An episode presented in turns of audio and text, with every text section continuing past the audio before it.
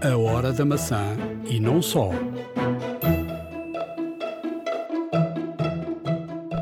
Hoje vamos falar do combate às notícias falsas.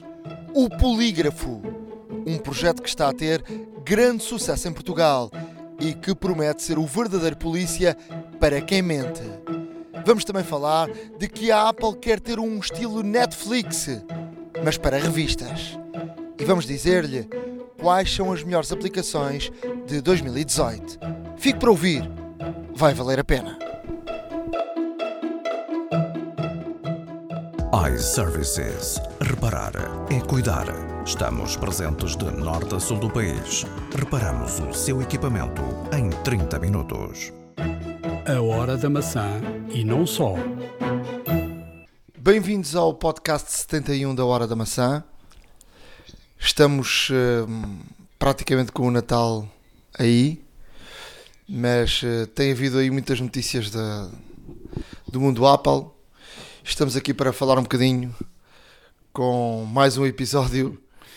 Eu num lado, o Ricardo no outro, mas vocês quase nem notam essa distância. Não, é verdade, por acaso, uh, devido, neste caso, aos compromissos profissionais, temos que gravar à distância, mas uh, graças, neste caso, à edição que é feita, uh, e muito bem, diga-se passagem, obrigado Nuno, não se percebe praticamente que, que, que, estamos aqui a gravar à distância, mas algum... Olha, e, e, e sempre utilizo o ferrite. É verdade a utilização deste podcast é feito, é feito no, num iPad e eu, o Ricardo aqui uma vez uh, falou de uma aplicação de edição de áudio chamada Ferrite.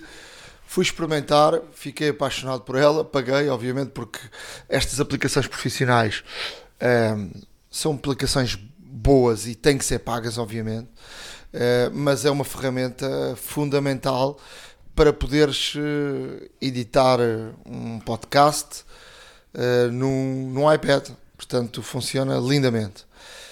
Olha, dizer-te que, que uma pessoa de família tem um iPhone XR e, e portanto, tenho acompanhado de perto um, ehm, a utilização dele. Já tinha aqui falado várias vezes sobre a, o eco que me chegava de, de, de pessoas amigas que tinham o R, eh, que, que, a bateria era de facto fantástica, durava dois, três dias. eu, com esta pessoa que utilizava, uh, utiliza o, o telefone exaustivamente, de manhã à noite, que para terem uma ideia, tinha um iPhone 7 com uma bateria, uma bateria daquelas da Apple que é uma capa bateria. Ah, sim. Um, gastava a bateria do telefone, a bateria da capa da Apple e ainda tinha que carregar ao final do dia. Portanto, estamos a ver o nível de o nível de é, é uma, de é uma utilização do, do intensa, telefone. de facto, nestes parâmetros. Para terem uma ideia, o telefone chega ao final do dia ainda com bateria. Portanto, uh, de cerca de uma semana de utilização, tenho acompanhado diariamente e chega ao final do dia com bateria. Uh, ontem chegou, por exemplo, ontem não teve uma, uma utilização muito intensa, mas fui ver, chegou ao final do dia com 40% de, de bateria. Portanto, para quem tem uma utilização uh, normal do telefone, dura perfeitamente dois dias. Mas já o tinha dito aqui, para mim um, uma bateria perfeita é a bateria que chega ao final do dia uh, sem necessidade de carregar.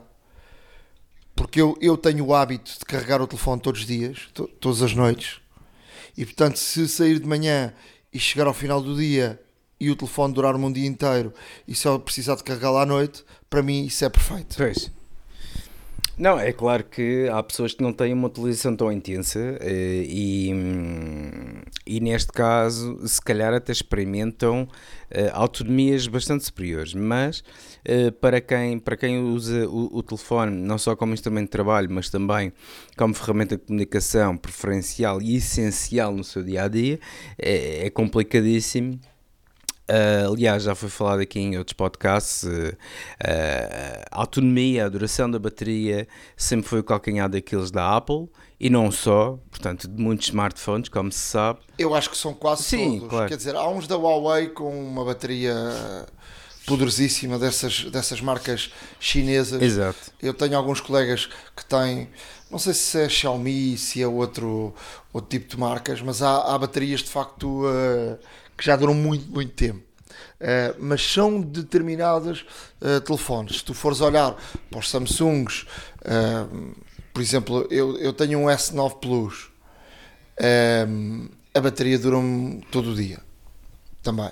Mas eu não tenho uma utilização exaustiva nesse telefone. Pois. É mais para falar e pouco, e pouco mais. Um, numa utilização exaustiva, tu tens um. Se tiveres um ecrã OLED que te requer muita energia uh, para, para, para funcionar, obviamente que, que a bateria, que a bateria não, não, não pode durar muito. Mas eu não queria deixar de partilhar esta, Não, isto- esta informação, já temos aqui falado várias vezes é que, sobre isso. Agora, facto, uma os utilização eh, também a diário potentes, comigo a, comprovar eh, o telefone Ah, e urge e a ver como é que funciona. uma solução para Eh, baterias. É, é Ah, de facto solução essa que a Apple tem vindo a trabalhar Depois também. dizer-te que, a- que a câmara que também parece, é, é muito boa. Se me perguntares se a câmara do, do, do, do XS ou do X pode ser melhor, pode. Que o telefone é mais rápido R eh, que, o, que o X ou que o 10 é.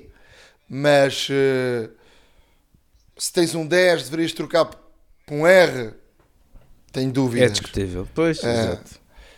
Só, só pela questão da, da, da bateria.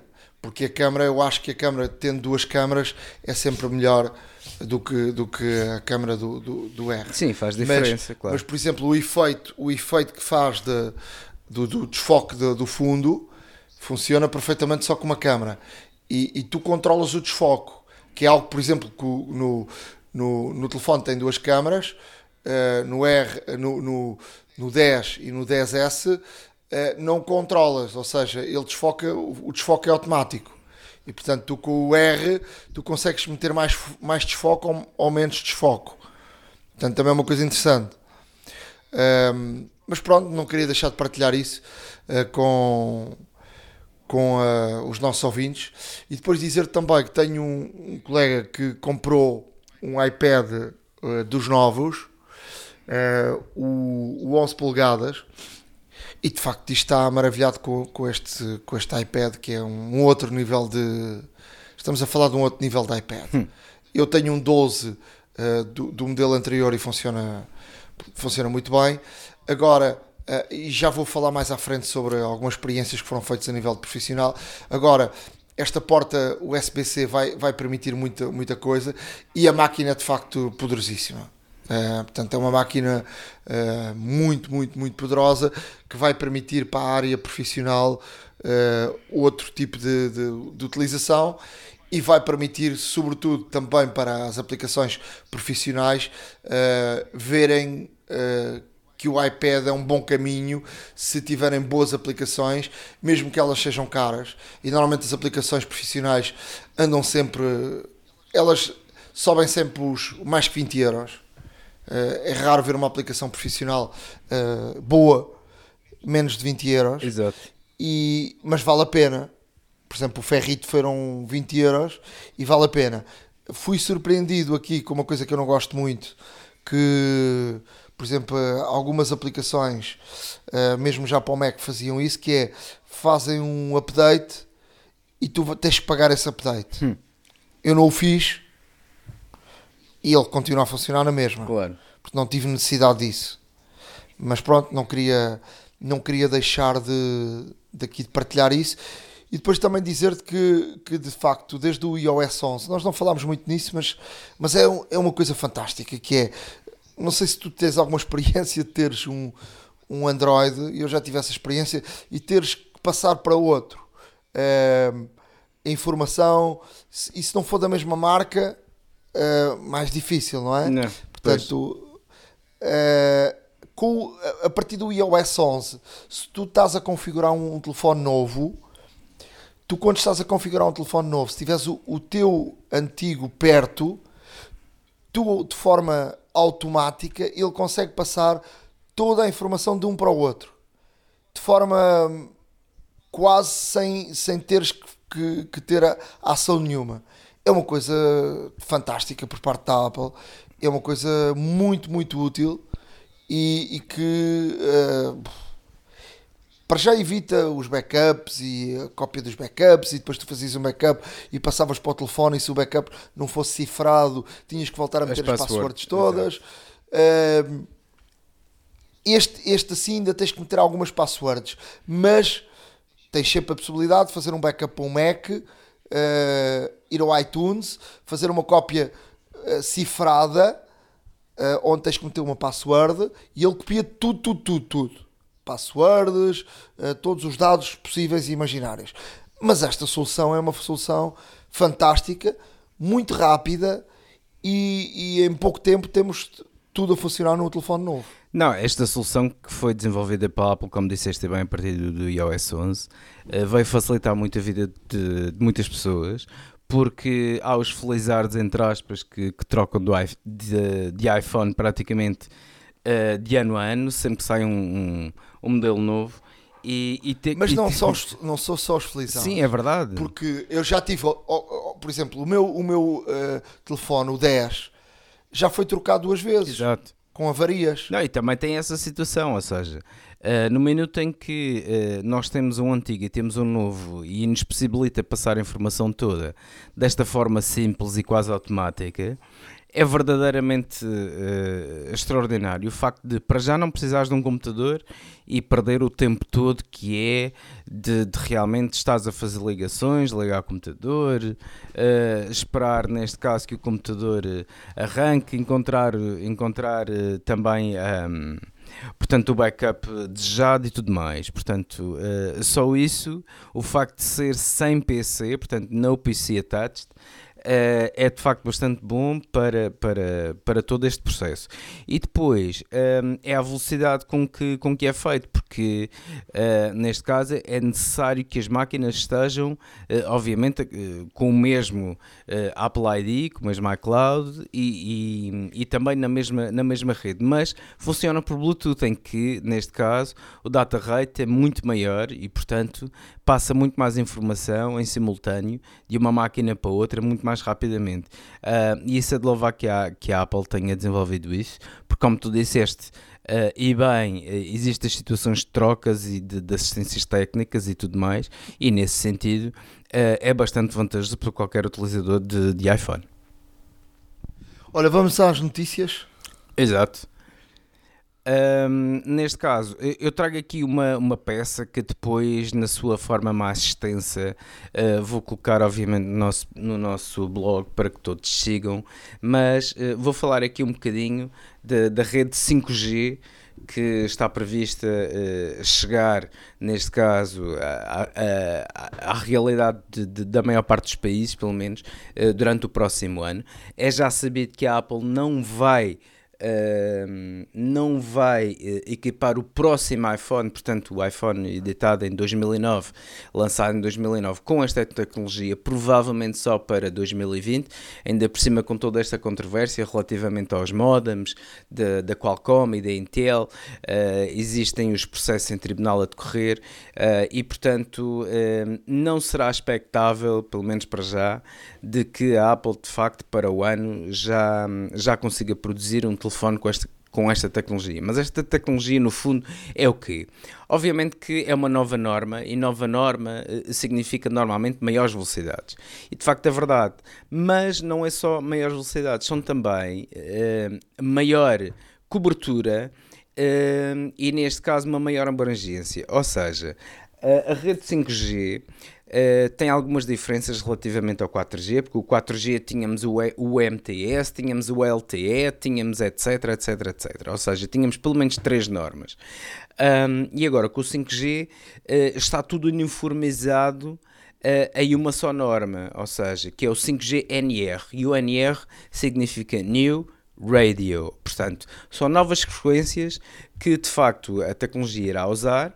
Uh, será necessário, obviamente, alterar toda a, todas as infraestruturas de células, retransmissores e tudo mais uh, a, nível, pronto, a nível nacional e, obviamente, a nível estrangeiro também.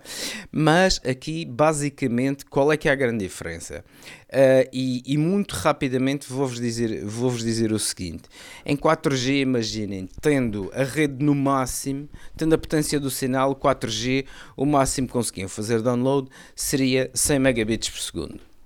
Com o 5G serão 20 gigabits por segundo. Portanto, estamos aqui a ter um salto enormíssimo em termos de velocidade, em termos de largura de banda e tudo mais. Um, e também, comparativamente falando, para quem para quem estivesse em localizações mais remotas ou fora dos centros urbanos, neste caso, em que normalmente o sinal é bastante mais fraco. Se tivermos um sinal com média potência, o 4G atualmente debita cerca de 5 megabits por segundo e o 5G irá debitar 100 megabits por segundo.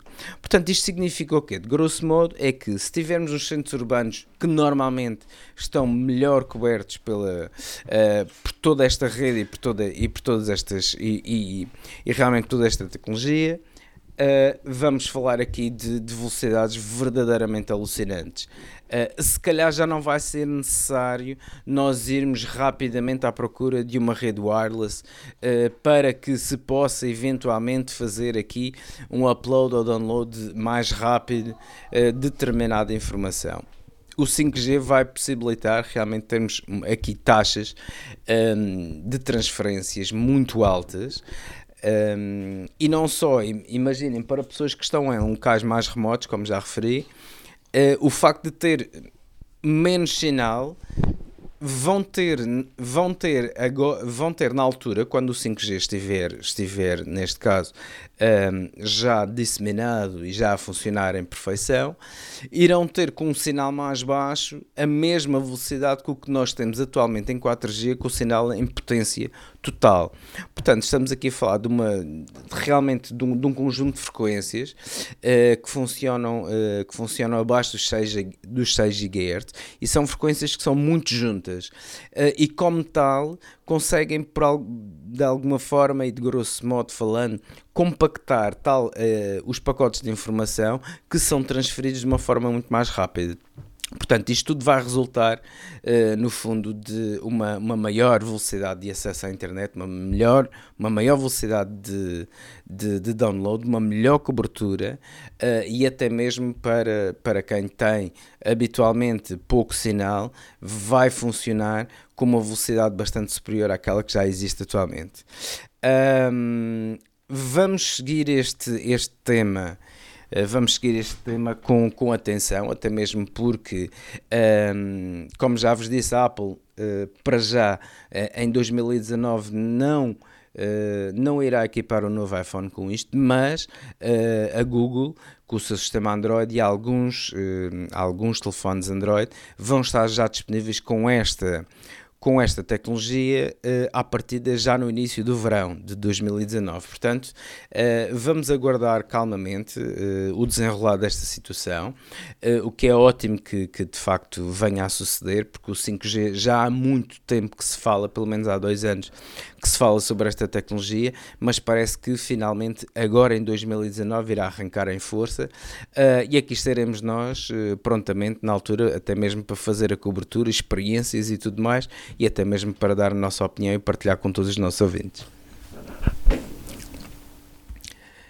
Uh, relativamente relativamente um, a outras notícias que, que param aí uh, pelo, pelo éter sobre, sobre a Apple, uh, posso-vos dizer também de que a Samsung desenvolveu uma tecnologia que permite incorporar o, o Touch Panel um, o touch panel, portanto, o digitizer. Uh, para quem não sabe, o, o, ecrã do iPhone é constituído por várias camadas. Temos a camada do LCD, temos a camada de vidro, temos a camada do digitizer, que no fundo é a superfície tátil que o, o vidro tem. Uh, e a Samsung conseguiu incorporar e desenvolver um ecrã de alta qualidade, lá está, no qual este digitizer é incluído, é fundido uh, nas camadas que já existem dos ecrãs. E isto significa o quê? Significa que uh, vão, poder fazer, vão poder fazer ecrãs com uma espessura mais baixa, ou seja, com um perfil mais baixo.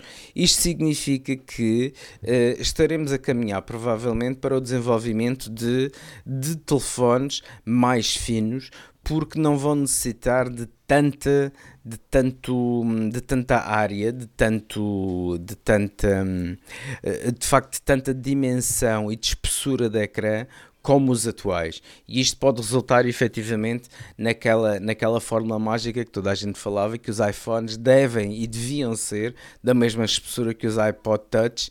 Uh, e isto é capaz de ser realmente um, um catalisador para chegarmos a esse ponto.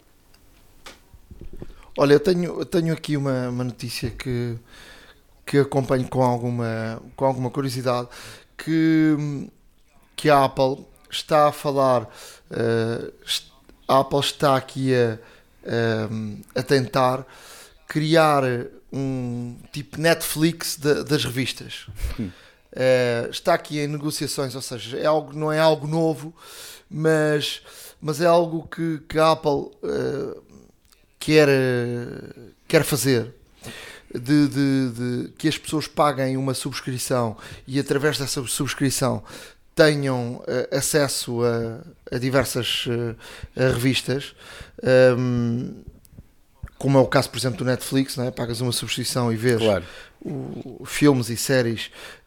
Um, e a Apple está a tentar negociar para já nos Estados Unidos e avançar com este, com este projeto. Um, e ainda por cima numa, numa época muito, muito de incertezas no, no mercado editorial.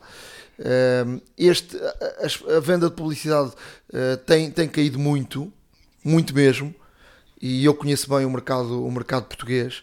Os americanos já têm alguns, uh, algumas soluções em termos internacionais de pagamento de, de, de notícias premium.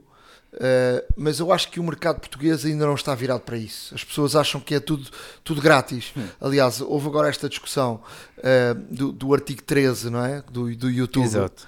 Uh, foi tão tanto discutido. e eu ouvi tanta asneira, tanta asneira de, de, de pessoas, de, até com alguma responsabilidade, de quer dizer, se tu crias uma obra, essa obra tem que ser paga. Não Quer dizer, não, não há cá. Uh, quer dizer, não há gente a ganhar dinheiro com, com o teu. com, com a, aquilo que tu fazes. Um, ehm, isso não, não, não pode ser. Quer dizer, claro. é uma coisa. Não, quer dizer, os, muitos youtubers ou muita gente no, no, no, na internet usa imagens às quais não tem, não tem direitos e, e usas em proveito próprio e ganham uh, subscritores e ganham dinheiro por, por visualizações e, e, fazem montagens com, com, esses, com, com, com essas uh, imagens. Uh, eu próprio tenho sido vítima disso uh, durante muito tempo, não é? Hum. Com enganos que têm acontecido ao longo dos anos, em, em coisas que têm acontecido em, em diretos, em, em variedíssimas situações. E, e quer dizer, e utilizam indevidamente, sem pedir autorização a ninguém, sem pagarem por isso, uh, eh, essas imagens e, e, ganham dinheiro com isso. Quer dizer, é uma coisa. É uma coisa que a mim faz-me um bocadinho. faz-me um bocadinho confusão. Como é que uh, há tanta gente e tantas vozes uh, de contestação o YouTube não vai acabar. A questão é que haja mais criatividade no YouTube de quem produz e, que, e produzem os seus conteúdos próprios uh, de forma a que de facto continuem com, com subscritores e com visualizações. Claro. Agora, utilizarem coisas as quais não têm direitos e, e, e, acharem isso um escândalo, isso é que me faz confusão. E ainda por cima, pessoas uh, de diversas áreas que eu ouvi nos últimos tempos a falarem de, desta situação como uma coisa completamente descabida, não é? Claro. Uh, se, tu, se tu crias um determinado produto, obviamente que se alguém vai ganhar dinheiro com o teu produto, tem que te pagar uma porcentagem disso. Parece-me normal, não é? Sim, isso é perfeitamente normal. Isso acontece, isso acontece a todos os níveis no mundo, portanto, tanto a nível eh, a propriedade intelectual, eh, a propriedade intelectual tem que ser paga, até mesmo porque eh, há investigação, há trabalho, eh, há tempo investido pelas pessoas a desenvolverem os seus conteúdos e depois ao disponibilizarem, se as pessoas realmente uh, começam a utilizar esses conteúdos que, que foram desenvolvidos pela pessoa e às vezes com grande esforço e em condições uh, não tão boas, e se realmente simplesmente pegam neste conteúdo e começam a fazer dinheiro para si sem pagar nada ao outro, obviamente que, que é desagradável, infringe aqui uma série de, de direitos de autor, de patentes, de, de, de, de neste caso, de, de, propriedade intelectual que de facto tem que ser salvaguardada Aqui, mas para quem queria. Dizer, o, que mais, o que mete mais confusão é que hoje em dia, com esta questão do andar para trás na, na televisão, com a Mel, a nós e e, a Novo também, acho que, e a Vodafone, não é? Sim. Andas para trás, acontece uma coisa qualquer, andas para trás, gravas uh, da televisão aquilo que quiseres, depois fazes um vídeo com essas imagens, pões a rolar, se tiveres muitos subscritores, uh, vais ganhar e visualizações, vais ganhar com isso. E não acontece nada, portanto, tu não podes chegar ali e gravas umas imagens e já está. Pois. Não, eu acho isso perfeitamente normal. Uh, ou seja, quem cria tem que ser pago para isso. Porque desenvolveu, desenvolveu porque, uh, porque neste caso investiu o seu tempo e dinheiro, por vezes, também, e recursos, e como tal, obviamente tem que ser pago. Isso, na minha ótica, não há discussão possível nesse sentido. É por isso que. Uh, eu pessoalmente, quando acho que uma aplicação está bem feita e que vale a pena, realmente gosto de comprar. Um, porque, porque de facto não só estou a, a ajudar o próprio programador a, a melhorar um, e a ter fundos suficientes para, para investigar mais e, e, a melhorar a aplicação a vários níveis e, e, inclusive de acordo com, com aquilo que eu pretendo, como também é justo, até mesmo porque nós quando queremos uma coisa pagamos por ela um, e obviamente que estas situações não podem ser diferentes. Mas olha, estamos a desviar um bocadinho aqui à, à, àquilo que, que estamos a. que eu estava a falar em relação a essa, essa notícia, que de facto a Apple está a tentar angriar uh, editoras um, e, e, para, para, para congregar essas editoras numa tipo numa subscrição, num Netflix de, de, de, de revistas, uh, eu acho que isso pode ser um caminho eu acho que pode ser um caminho e eu acho que é um caminho contra a pirataria. Porque, uh, repara numa coisa, uh, mesmo em termos da Netflix, uh, quanta gente é que durante a história baixava. Aliás, as, as operadoras davam-te as ferramentas e depois quer dizer, davam às pessoas as ferramentas, ou seja, downloads brutais, como aconteceram em Portugal, e depois era fácil ir à internet e descarregar filmes. Mas era para quem tinha paciência de, de descarregar o filme e buscar as legendas, fazer uh, esse trabalho que era um trabalho uh, não era demorado ou não é demorado. Há quem o faça, mas, mas para já não está correto, não é? E depois uh, é, é, é, não é uma coisa tão simples como carregar num botão e, e, ver aquilo que quisermos, onde quisermos, à hora que quisermos, no sítio que quisermos, como é o Netflix. E portanto, uh, tem havido aqui, em termos das revistas e, e do papel, um, uma crise enorme. Uh, as pessoas estão-se a desabituar de ler, de ler jornais em, em, papel. Esta nova, esta geração que aí vem, uh, não está, está-se a desabituar disso, de facto por exemplo, este ano, 2018, fica marcado como um jornal histórico como o DN, que deixou eh, de ter edições em papel durante a semana, tem apenas uma edição eh, por semana e, faz todo o seu trabalho online. Portanto, há de facto outros caminhos para, para a imprensa e eu acho que este pode ser um, um caminho interessante. um caminho onde o leitor paga um valor que que não é muito uh, para aquilo que pode consumir e cada uma das revistas vai ganhar a sua, a sua percentagem, como acontece uh, neste caso com, com o Netflix. Com certeza.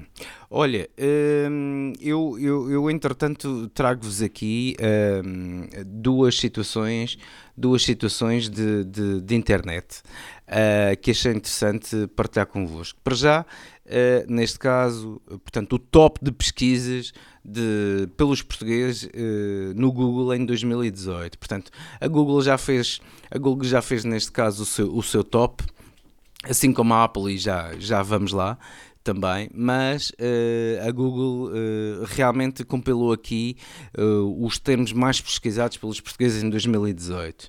Uh, e como aqui temos, uh, eu, eu obviamente vou deixar, esta, uh, vou deixar este artigo no nosso blog, mas, por exemplo, dizer que o Campeonato Mundial de Futebol de, da Rússia, os incêndios que de, da Serra de Monchique, Bruno Carvalho, lá está, ex-presidente do Sporting, portanto, foram, foram neste caso, os, os mais visados e as tendências de pesquisa dos portugueses no Google.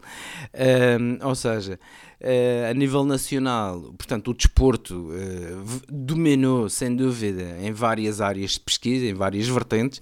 Portanto, uh, como já referia, o Mundial, as polémicas do, de, infelizmente, do Sporting e Bruno Carvalho, Ruben Semedo, Rui Patrício, também houve também uma, uma grande procura e corrida relativamente aos, aos reality shows, Secret Story, à primeira vista, love on top, etc. por aí fora. Ou seja, hum, os portugueses não só deram, deram eh, muito interesse e deram mais interesse, obviamente, ao que se passava domesticamente, mas também houve, houve aqui grandes acessos e grandes pesquisas no que toca à realidade internacional. Um, portanto, eh, estamos aqui a falar das eleições brasileiras, o casamento real de Meghan Markle e, de, e do Príncipe Harry, um, o resgate das 12 crianças e do treinador na Gruta da Tailândia, o furacão Leslie, o eclipse lunar, etc. Uh, houve aqui várias, várias situações que foram, que foram pesquisadas pelos portugueses em 2018. Vou-vos deixar, vou-vos deixar neste caso esta peça que tem aqui alguns links também uh, e alguns vídeos interessantes para que possam ver as tendências de pesquisa dos portugueses uh, neste ano que está a quase, quase, quase a acabar, uh, mas é sempre bom fazer aqui um, um recap uh, histórico uh, de toda esta situação e, e, e, obviamente é sempre interessante ler. Outra situação de, de pesquisas. Um, há, aqui, há aqui de facto um, um, vídeo que também vos vou deixar que, que, foram, uh, portanto, foram analisadas por especialistas de segurança várias passwords que, aos quais tiveram acesso no, no, nos, nos, seus sites e em sites de segurança. Um, e, e, tem aqui um top também das, das 10 piores passwords de 2018. Um, posso dizer que a primeira é 1, 2, 3, 4, 5, 6, portanto, que é sempre aquela password. Essa, essa já é tradicional. a segunda é password, um, como não podia deixar de ser. A terceira, 1, 2, 3, 4, 5, 6, 7, 8, 9 a quarta 1, 2, 3, 4, 5, 6, 7, 8. Uh, temos aqui vários termos Sunshine, QWERTY, que são as, as primeiras letras, por assim dizer, de um teclado uh, em português, com layout em português. Uh, também I Love You uh, é outra password muito utilizada. E, e, e, também é interessante que nesta lista, fora dos 10 primeiros, mas ainda nesta lista, um, há uma password que, que, é interessante que é Donald e, e outra que é Donald Trump. Um, eh, fica, vai ficar o vídeo no nosso blog para verem de facto uh, as características destas, destas passwords uh, e, e, onde e por quem é que foram utilizadas, que vale a pena ver, acho que é interessante uh, fazer aqui também, recapitular este ano que, que está a acabar um, e, e, nós já aqui falamos várias vezes da importância de ter uma boa password, uma forte password, os dois fatores de, os dois fatores de proteção, neste caso, uh, e isto são exemplos do que não fazer. Portanto, vejam e se alguma das vossas passwords for, for uma destas, por favor, alterem-nas, porque, como poderão ver, são extremamente corriqueiras e fáceis, extremamente fáceis de, de realmente resgatar e de serem alteradas por outras pessoas. Trago aqui uma, uma notícia de, há sempre gente pronta para experimentar tudo. Uh, com esta questão dos telefones terem reconhecimento facial, uh, houve um senhor que, que fez uma cara em 3D para tentar enganar o, os telefones e, e, fez, aqui, uh, fez aqui um estudo com 50 câmaras. Um, e, e conseguiu para das principais estes, em termos de, de, de telemóveis eh, ele, ele utilizou o LG G7 o iPhone X o Samsung Galaxy S9 um Galaxy Note 8 e o OnePlus um, todos, todos estes contam com o reconhecimento facial um, e, e, há aqui uma nota muito muito interessante que uh, o iPhone, o 10, o X, foi o vencedor, uh, de facto. Uh, não uh, caiu em nenhum de, das, das vezes que ele tentou enganar o, o, telefone. O telefone não aceitou em nenhuma das vezes esse reconhecimento facial através de uma cara em 3D. Os outros uns reconheceu, outros umas vezes reconheceu, outras não, mas de facto fica aqui esta, esta nota que, que de facto o iPhone uh, o 10 uh, eh, venceu esta venceu esta esta experiência não tendo nenhuma vez sido enganado pelo sistema portanto é, um, é uma nota interessante Vamos deixar no nosso blog este, este link para, para, para verem, porque é de facto muito, muito interessante. Olha, Nuno, eu mesmo só para terminar muito rapidamente, temos aqui uma outra, uma outra polémica do Facebook. Um, desta vez a empresa. Outra? Outra, é verdade.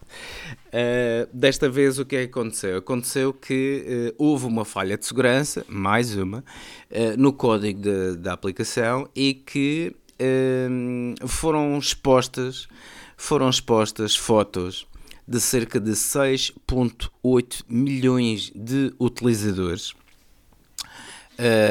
a nível mundial, lá está, do Facebook, uh, e essas fotos que foram expostas foram expostas precisamente a programadores que desenvolvem aplicações que utilizam o Facebook como método de login, por exemplo, como método também de indexação e como método de publicidade.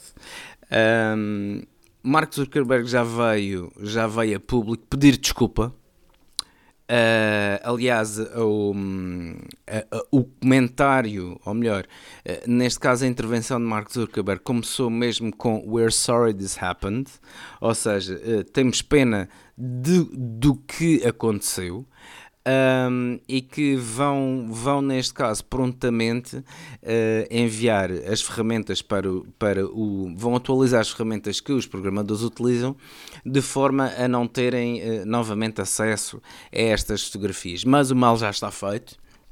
E de facto, as fotografias, portanto, de moral, as fotografias de cronologia que estão, neste caso, um, que estão, uh, portanto, armazenadas nos servidores do, do, Facebook foram expostas. O que, mais uma vez, uh, obviamente que os mercados já responderam a isto, as ações de Facebook derraparam uh, bastante.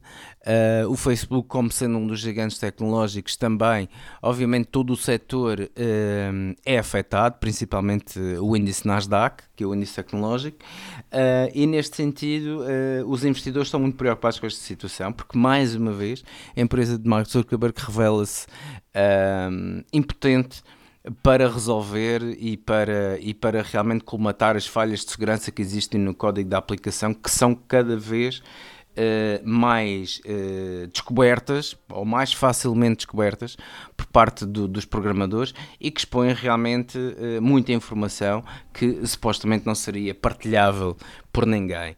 Um, a Facebook, neste caso também, um, prontamente uh, dignou-se a dizer de que irá lançar, uh, à semelhança do que fez com as falhas anteriores, uma ferramenta na qual os, o, neste caso os utilizadores poderão ver se de facto a sua conta e as suas fotografias ficaram expostas ou não. Uh, cá ficaremos à espera dessa aplicação, até mesmo para verificar se de facto uh, algum de nós e principalmente os nossos ouvintes realmente teve, teve alguma, alguma, portanto, alguma falha de segurança na sua conta e como tal vamos manter este tema em aberto até mesmo para voltar a vós o mais brevemente possível com novidades.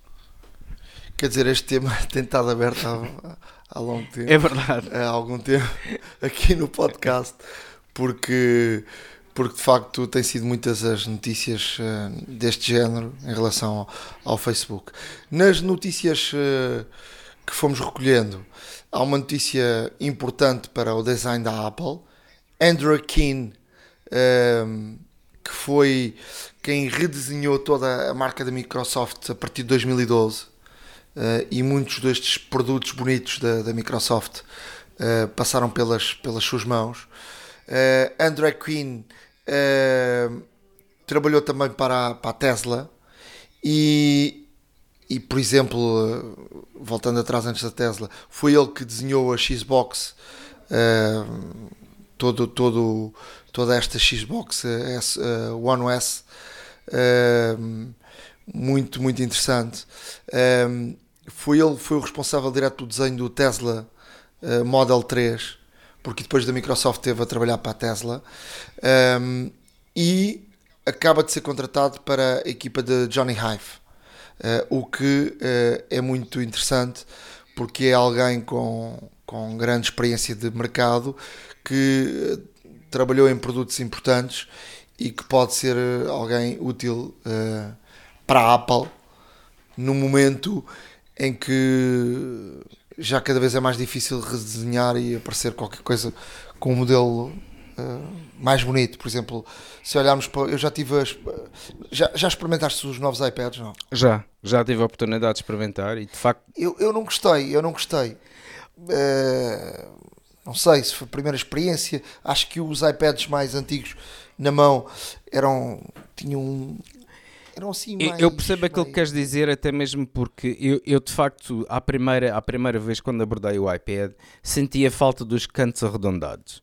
Uh, e, e, assim quadrado, faz-me lembrar o primeiro iPad de todos. Exatamente, exatamente. Mas, mas depois de algum tempo a manusear o equipamento, Uh, verifico que uh, não deixa de ser uh, não deixa de ser confortável e tem, e tem uma vantagem. Uma vez que os cantos não são arredondados não escapa tanto das mãos. Lá está. Torna-se um pouco mais difícil de de facto escapar-nos das mãos inadvertidamente por alguma razão. Aquele que eu experimentei também não tinha esse grande problema até mesmo porque tinha uma, uma capa. Portanto tinha um smart keyboard dos novos também e como se sabe protege tanto a traseira como a parte da frente frente. Pois isso é bem melhor, Exato. eu tenho um dos antigos e não tenho. Exatamente, exatamente. É só a parte e... da frente e cai, cai muito. Ah, e tem um pormenor muito interessante que este amigo meu falou-me sobre isso. É, mesmo ele tem um, ele não tem este teclado, tem um, um, um keyboard, tem, tem um, uma capa um, ehm, sem, sem, sem o teclado e ele diz que pode agarrar pela capa e voltar o, o iPad ao contrário e o imã é tão forte, tão forte, tão forte que o, o iPad não cai. Portanto, é alguma coisa, algo, eu, eu até estava a falar com ele na sexta-feira e, e estava-lhe a dizer que na sexta-feira acabou de me cair o meu uh, pela capa, felizmente não aconteceu nada, mas porque a capa não agarra, portanto, se tu agarras pela capa era uma vez um iPad a cair. Sim, é? sim, já vi vários, já vi vários a darem mortais eh, nessas situações. Um, e de facto, e de facto aqui também se pede um pouco, um pouco, também se pede não, obviamente que as pessoas que são que têm iPads uh, terão que também ser um pouco mais conscienciosas na utilização e devido a esta situação, até mesmo porque aconteceu antigamente com, com, com os iPhones que tinham as que tinham neste caso as capas de flip também acontecia com alguma frequência, os iPads antigos que, eh, se bem te recordas, havia a smart cover que acoplava de lado e só protegia a parte da frente, e havia quem pegava pela smart cover e o imã não era tão forte, obviamente, e o iPad caía, e portanto, eh, há, há, obviamente, há que ter algum cuidado neste sentido, mas acho que uh, todos os acho que aqui todos os fatores estão a trabalhar para que de facto se consiga ter uma experiência cada vez mais segura com o iPad e de forma que o iPad continue a ficar protegido. Uh, eu gostei muito de ver o iPad com o Smart Keyboard, achei que de facto foi um melhoramento relativamente à, à, à geração anterior, até mesmo porque, como disseste bem, os anteriores o, o teclado não cobria, uh, não cobria a parte traseira, este agora já cobre, portanto tem esta vantagem e de facto, uh, mas no âmbito geral até mesmo gostei muito, achei uma, uma máquina extremamente rápida, tudo muito fluido, o ecrã é fabuloso. Um, até mesmo o, o, deslize das próprias páginas pelas aplicações e dentro das aplicações, a máquina é extremamente potente um, e de facto gostei bastante da experiência. Olha, em termos de notícias, uh, traz-nos mais alguma coisa? Olha, em termos de notícias, aqui uma, uma última de rodapé: dizer que uh, neste momento a Apple já emprega 50 médicos. Uh, portanto, dentro das suas fileiras, estamos a falar, uh, obviamente, no interesse crescente da, da marca na, na saúde.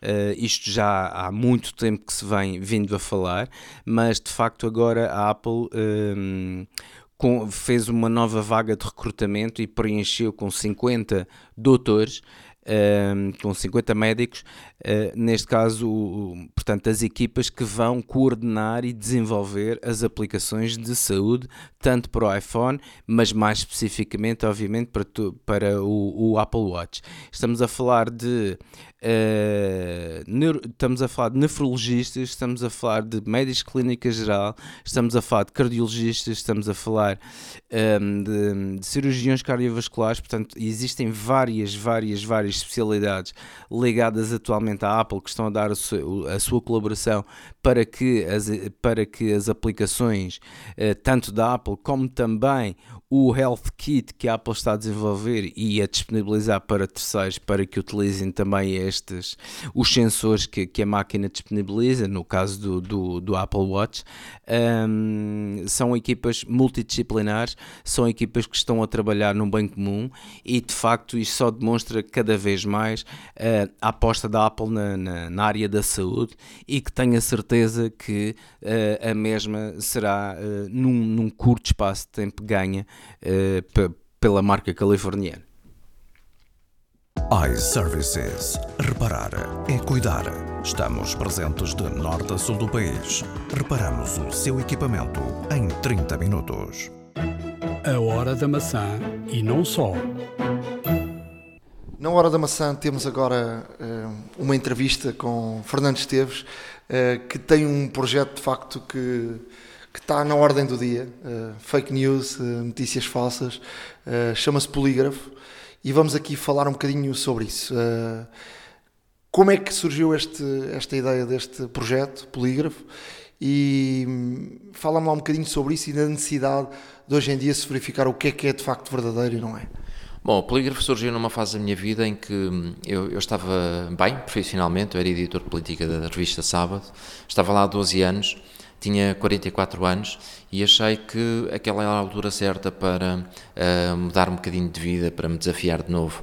Estava numa posição muito confortável, lá está. Uh, fazia o que queria e o que gostava de fazer, mas entretanto tinha conhecido uma nova escola jornalística, digamos assim, a escola jornalística do fact-checking nas eleições americanas, nas últimas eleições americanas. Eu, para além de ser editor de política da Sabadeira, também editor da secção internacional e nessa qualidade acompanhei de forma muito próxima as eleições. E nas eleições emergiu um fenómeno que já existia, uh, o fact-checking existe já há muito mais tempo do que as pessoas pensam, mas que emergiu no seu esplendor com Donald Trump. Donald Trump uh, começou a dizer mentiras em série, E os sites de fact-checking que existem nos Estados Unidos começaram a ganhar uma visibilidade enorme. Uh, se, se, o fact-checking fosse uma loja de hambúrgueres, o Donald Trump seria o neon à porta, porque de facto foi ele que chamou a atenção para este tipo de jornalismo.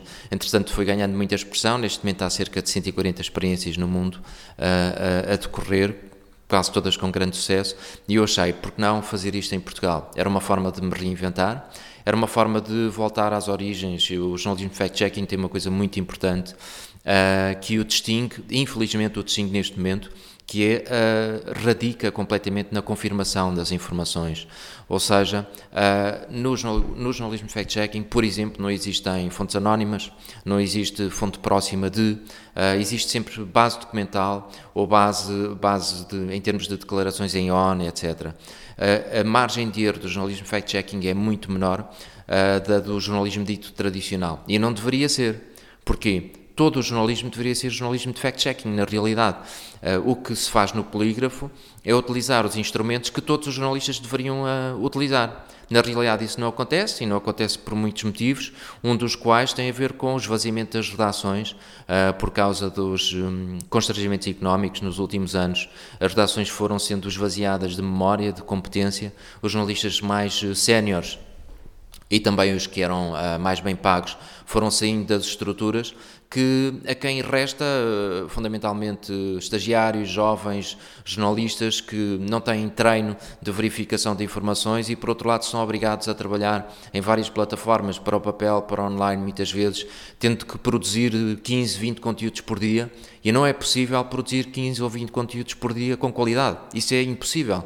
Nós no Polígrafo produzimos 4 por dia e não queremos produzir mais, mas sabemos, ou pelo menos temos uma forte convicção de que esses quatro, quatro conteúdos são uh, inexpugnáveis, são muito dificilmente um, errados. A, a, margem de erro, pelo menos, é muito menor, nós obviamente vamos errar, já erramos, uh, mas, mas tendo em conta a, forma como nós nos blindamos, é muito difícil sermos apanhados na curva. O que acontece na, na imprensa tradicional, dita tradicional, é, é, é, exatamente essa margem de erro uh, alargou imenso e com essa margem de erro, com o alargar dessa margem de erro, alargou também o fosso entre uh, quem uh, produz notícias e quem as consome, o fosso entre os jornalistas e os leitores. E esse é provavelmente o maior dos problemas do jornalismo atual. É como, como uh, uh, diminuir esse fosso, uh, como fazer com que as pessoas voltem a acreditar no jornalismo tradicional como método de verificação da realidade. Neste momento as pessoas são 60% das informações que as pessoas com que as pessoas são impactadas vêm das redes sociais. As redes sociais são magníficas porque têm coisas de facto extraordinárias e que a empresa tradicional não dá, mas por outro lado são perigosas Porquê? Não tem mecanismos de triagem jornalística, ao contrário da imprensa tradicional, ou ao contrário daquilo que deveria acontecer na imprensa tradicional. Ora, isto é profundamente perigoso porquê? Porque, por um lado, as pessoas, 60% da informação que consomem vem de uma fonte não verificada, é informação não verificada. Depois, onde elas poderiam encontrar refúgio? Refúgio em termos de qualidade da informação. Também já não encontram. Isso provoca o quê? Provoca descrença e apatia. E uma, uma, uma, uma sociedade descrente e apática é uma sociedade intelectualmente menorizada, uh, intelectualmente cega. E quando uma sociedade é intelectualmente cega, ela deixa de ter capacidade para tomar boas decisões. Boas decisões no dia a dia, uh, decisões informadas, decisões uh, nos atos eleitorais, por exemplo. E isso eh, gera espaço, esta embriaguez intelectual gera espaço para o surgimento de fenómenos alternativos. Uh, fenómenos alternativos uh, na política, uh, nomeadamente movimentos populistas, etc., como aconteceu agora no Brasil, como já aconteceu nos Estados Unidos e está a acontecer um pouco por toda a Europa e vai, vai, vai continuar a acontecer, nomeadamente agora nas eleições europeias. E depois fenómenos marginais no jornalismo também. E o polígrafo é um fenómeno marginal uh, no polígrafo, no, no, no, no, jornalismo, como são quase todos os sites fact-checking. Marginal no sentido em que é alternativo. Não deveria ser, mas é. Uh, os sites fact-checking são a alternativa, são uma espécie de resposta de dentro do jornalismo. Mas diz-me lá como é que funciona. Uh, vocês recebem notícias de alguém que quer saber se é verdade ou não, ou vocês é que procuram a veracidade das notícias? As duas coisas. Nós, uma vez mais, precisamente para, para encurtar o fosso que existe entre jornais e, e leitores, eu sempre considerei desde o início que o, um eixo central do projeto teria de ser criar canais de comunicação direta com os leitores. E foi por isso que nós disponibilizamos, disponibilizamos no, na nossa página, no nosso site, duas linhas, uma linha do WhatsApp e uma linha de Telegram, por onde as pessoas poderiam comunicar connosco e enviar-nos propostas de fact-checking. Portanto, eu todos os dias eu ando com dois telemóveis, um dos telemóveis é exclusivamente do polígrafo exclusivamente dedicado à linha de WhatsApp e de Telegram. Nós recebemos dezenas uh, de, de, de, pedidos de, de fact-checking por parte dos leitores, nós fazemos questão de responder a todos, mesmo quando são os mais absurdos. O primeiro pedido de fact-checking que nós recebemos uh, por, uh, através da linha de WhatsApp foi no dia da apresentação e consistia basicamente nisto. A pergunta era: existe cura para a morte? E nós uh, respondemos que não sabíamos, que íamos investigar, que gostaríamos que a pessoa também investigasse e que depois nos mandasse o resultado da investigação, que nós fazíamos a checagem do resultado. portanto, basicamente esse, a linha do WhatsApp tem sido fundamental para o funcionamento do, do, do, do, polígrafo, porque de facto permite-nos estabelecer ali uma comunicação direta com as pessoas, as pessoas sentem-se envolvidas, as pessoas recebem 15 minutos antes de o fact-checking ir para o ar, ser publicado no site, elas recebem o link uh, através do WhatsApp também, para que Para se sentirem envolvidas. Há aqui uma perspectiva de inclusão Uh, a ideia é abrir todas as janelas e todas as portas do, do, do site uh, para que as pessoas entrem por onde se sentirem mais confortáveis e que se faça, e, e, para que as pessoas tenham a convicção, e é uma convicção alicerçada em factos, de que fazem parte de uma comunidade que quer higienizar o espaço público. Uh, portanto, essa é uma das formas, de, de, essa é, é uma das nossas fontes de informação, mas não, não é a principal.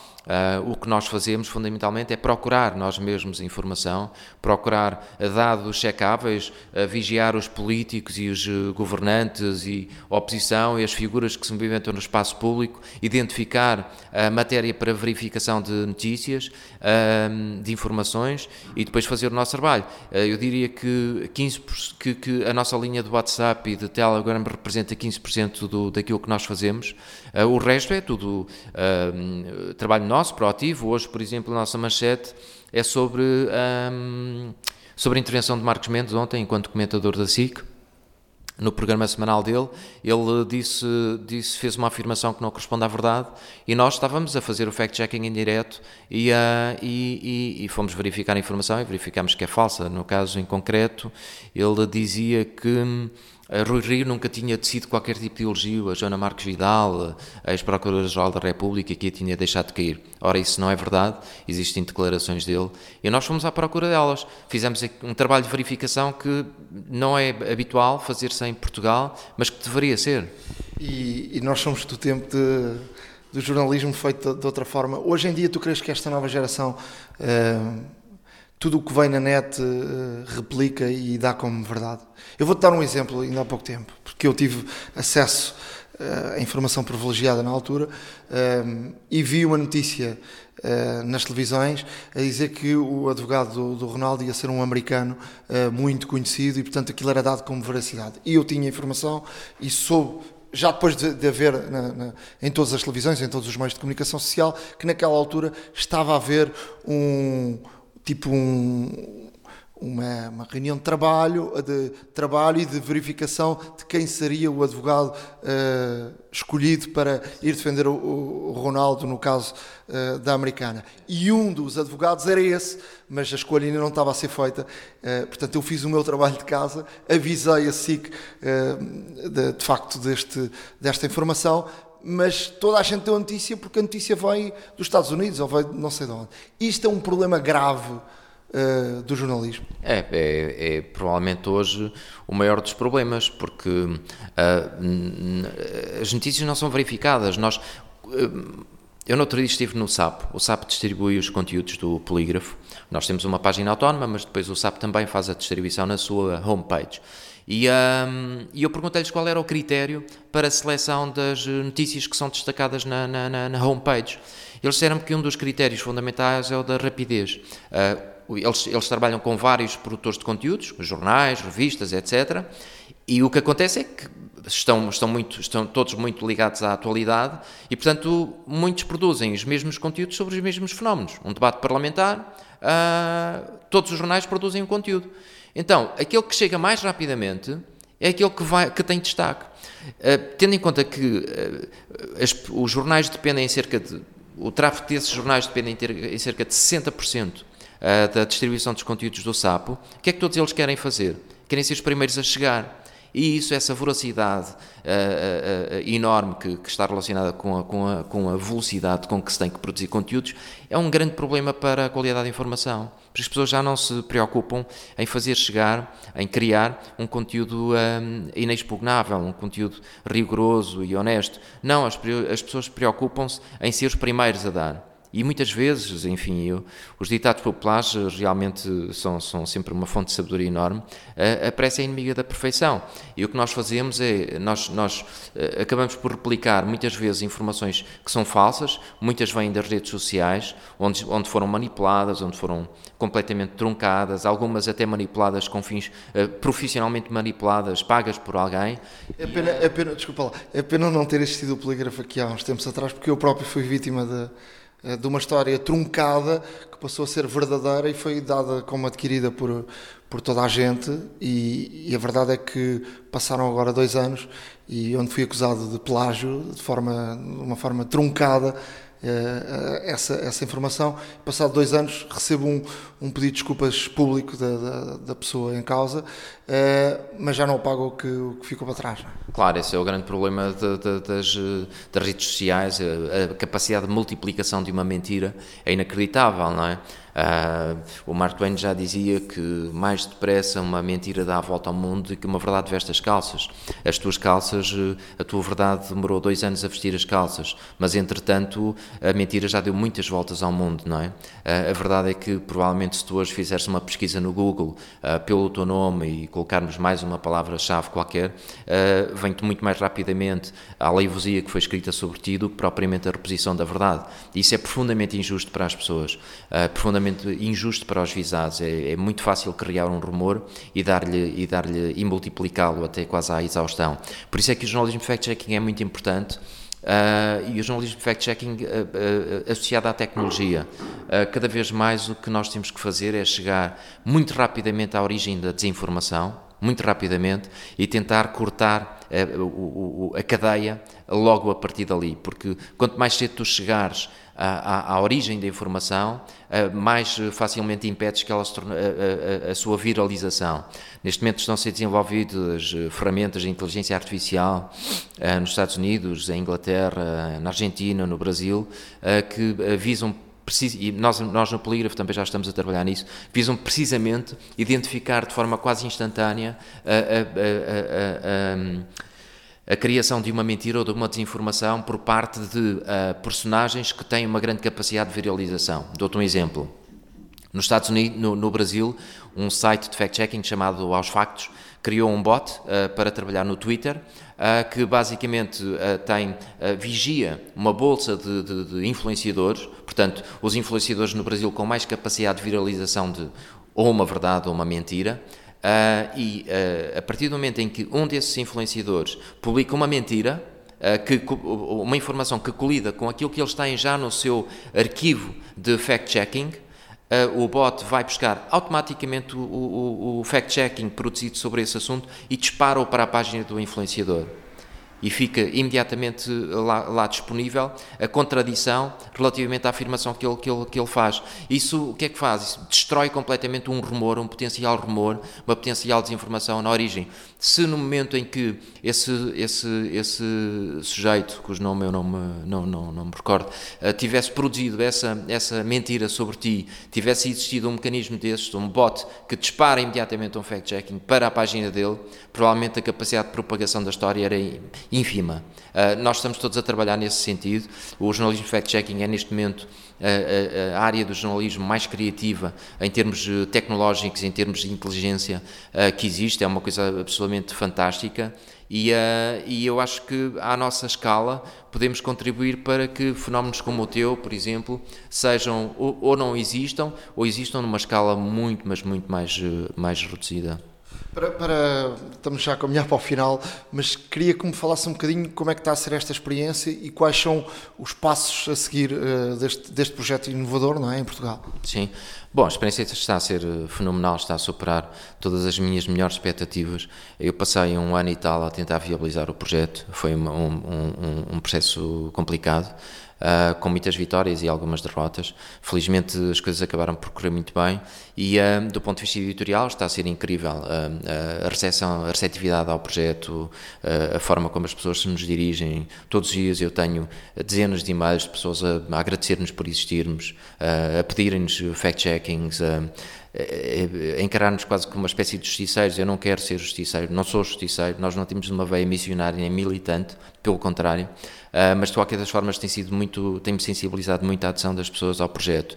O que eu quero fazer para o futuro, quero consolidar o projeto agora, o projeto só tem um mês e meio, está, está, está com uma, uma tração brutal. Eu não pensei chegar tão cedo à casa dos milhões de, de visualizações e isso aconteceu em 19 dias.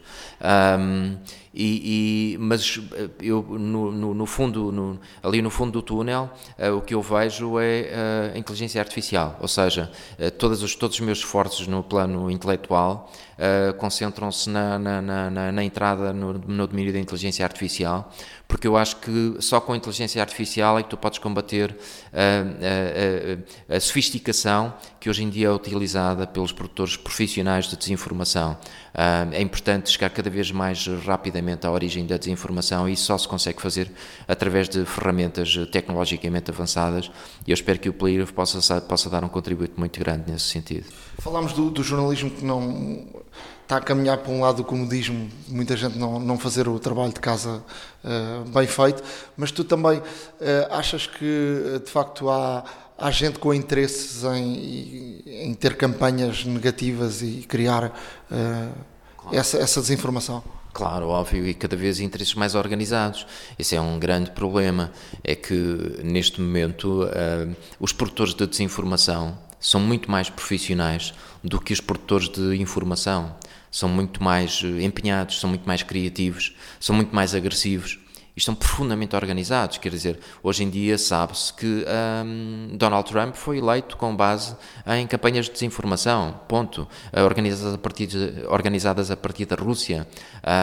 Uh, Jair Bolsonaro, por exemplo, tinha uma máquina de desinformação a trabalhar para ele e uma máquina de distribuição de desinformação. Ele utilizou o WhatsApp como canal privilegiado para distribuir desinformação e não foi por acaso foi porque o WhatsApp é uma linha quase impenetrável. Sendo privada, é muito difícil fazer a verificação de informações que circulam via WhatsApp. Como é que tu uh, vais verificar um canal que é privado sem agredir um direito basilar, que é o direito à privacidade? É muito complicado. Estes novos fenómenos de, de, de, de desinformação profissionalizada uh, colocam-nos um desafio muito grande, quer aos jornalistas e aos verificadores de informação, quer, sobretudo, às macroestruturas governamentais.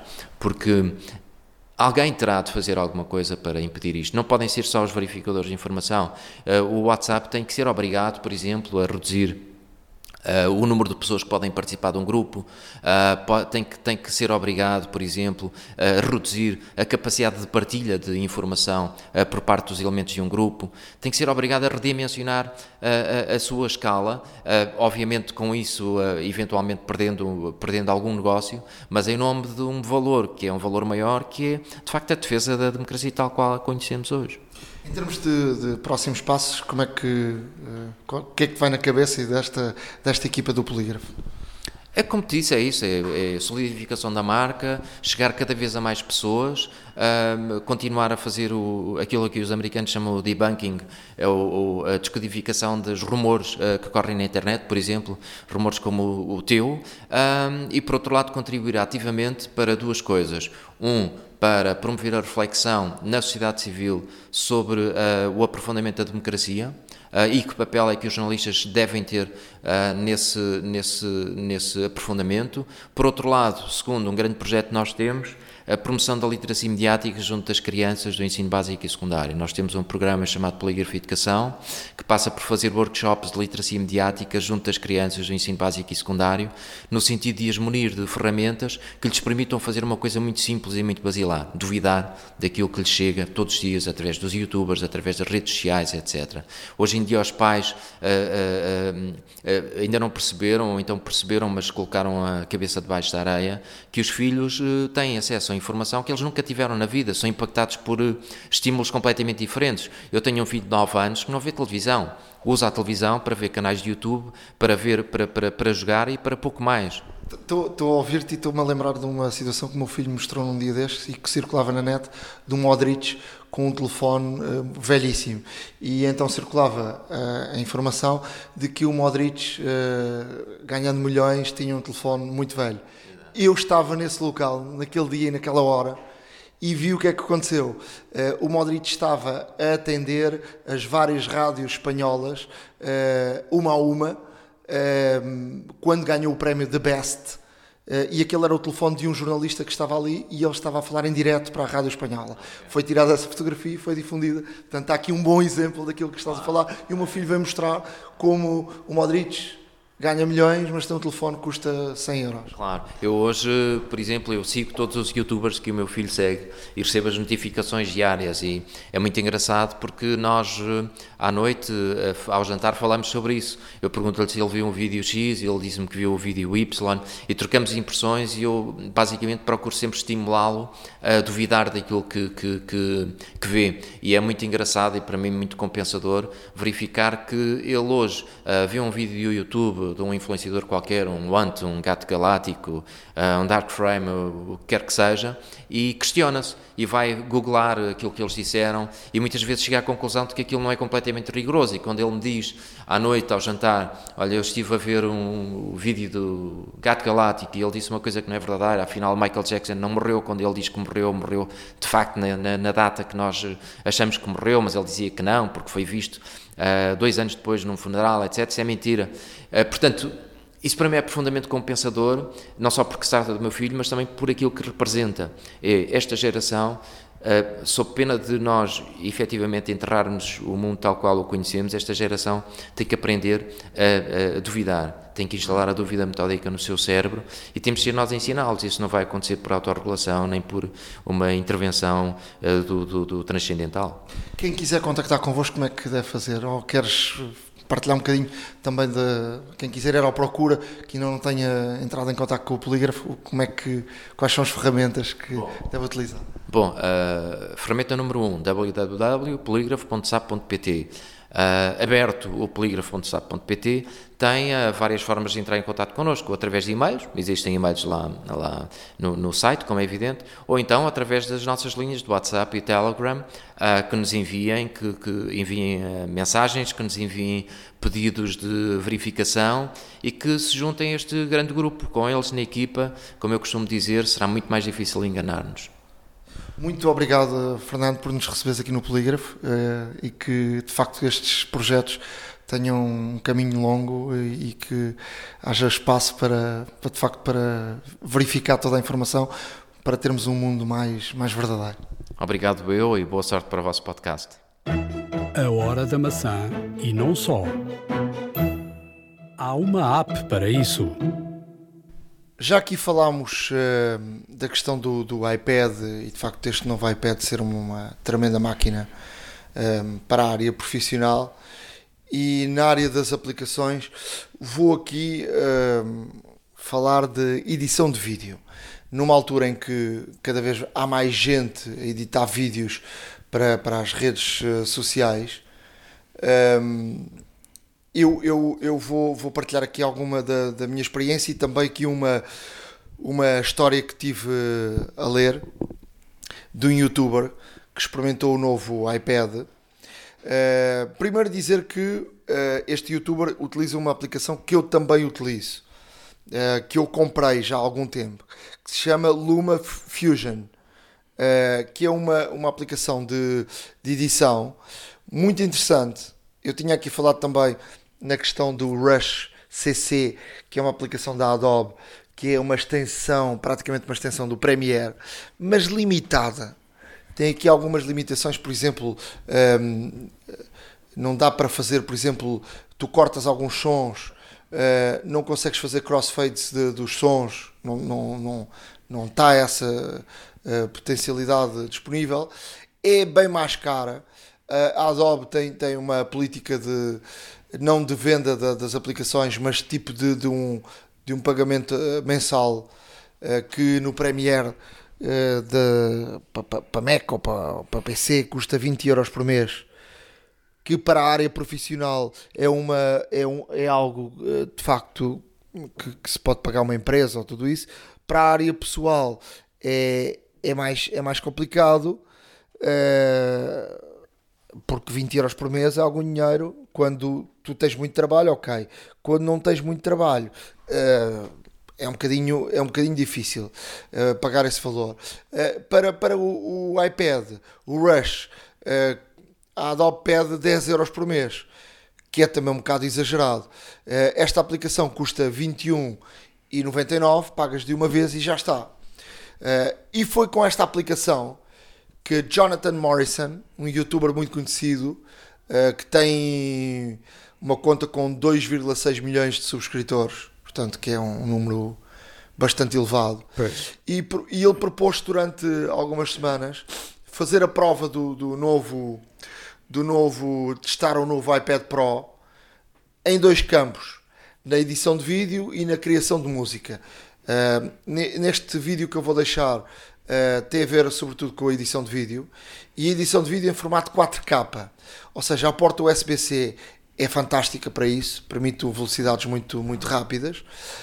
Um, depois ele, ele ficou de facto fascinado uh, com, com, essa, com essas potencialidades que este novo iPad permite e ele fez uma edição de, de um vídeo com, com recurso a variedíssimas uh, situações uh, que, que implicam, não é só corte e cola, portanto, efeitos, mudança de cor, uh, slow motions a meio da, da, do, do, de um, mudança de velocidade a meio de um, de um plano e depois velocidade normal ou velocidade normal e uh, um, uma, um slow motion e, e, para quem não está bem a ver isso, eu posso dar um exemplo, por exemplo, no futebol, quando há uma jogada uh, de penalti que tu podes mostrar a jogada à velocidade normal e depois quando há uh, o, o contacto para o penalti aquilo diminui sobretudo a velocidade uh, e tu queres utilizar é. aquele plano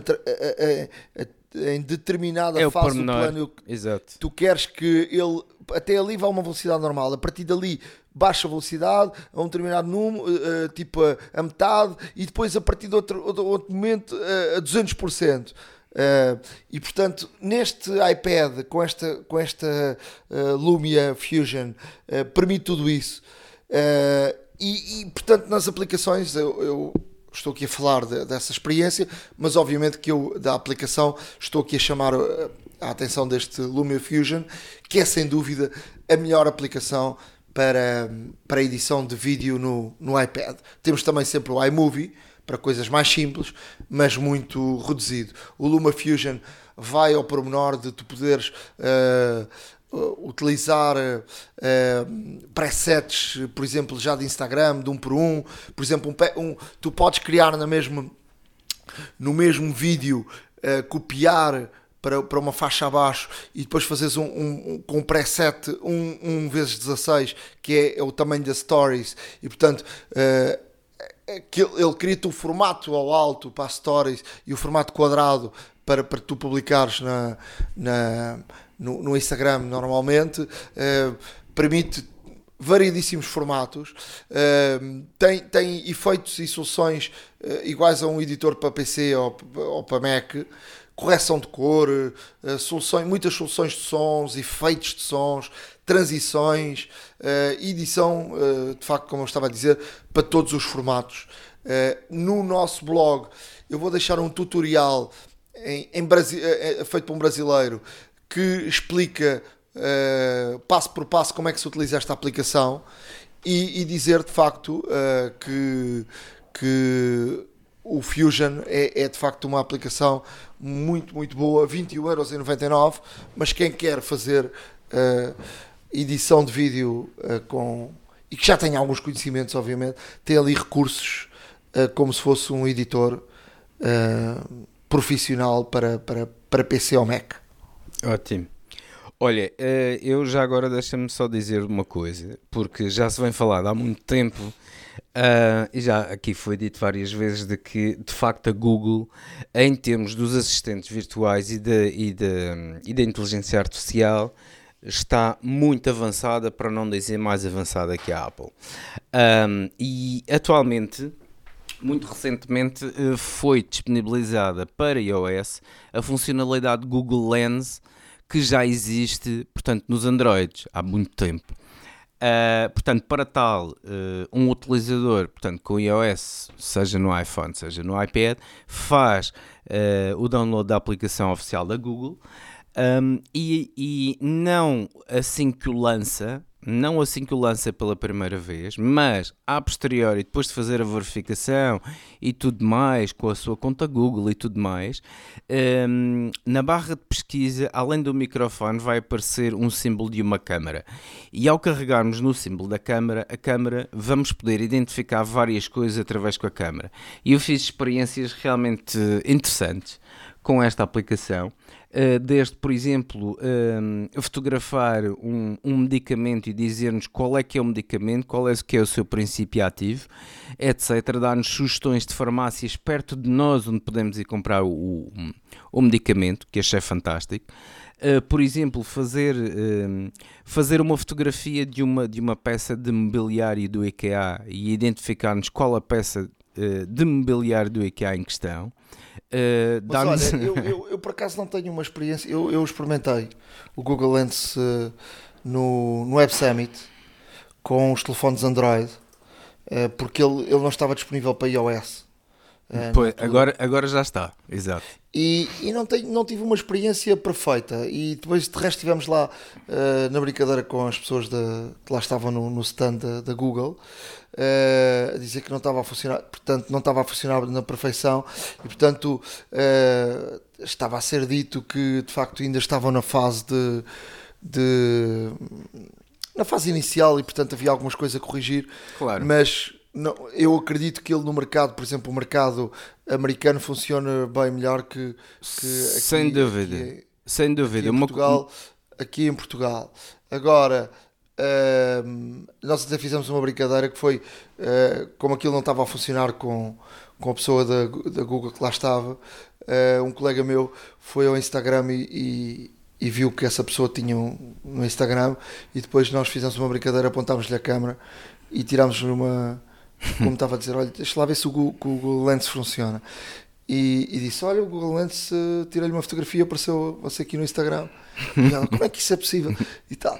E, e depois uh, estávamos ali na brincadeira e, e, depois percebeu que estávamos a utilizar um iPhone e que era impossível porque o Lens não, não, não funcionava no iPhone. Olha, mas, mas... eu digo-te eu digo já agora que a experiência que tive hum, achei interessante porque ao fotografar situações, por exemplo, de uma marca, uh, automaticamente redireciona, ele reconhece a marca, reconhece a marca, reconhece o logo e dá-nos logo, uh, neste caso, uh, o link para a Wikipedia onde fala sobre a origem do logo e tudo mais, as lojas que, que, que essa marca eventualmente pode ter, as mais próximas de nós e até mesmo aquelas que estão uh, fora de Portugal, que é o caso, por exemplo, das Apple Store.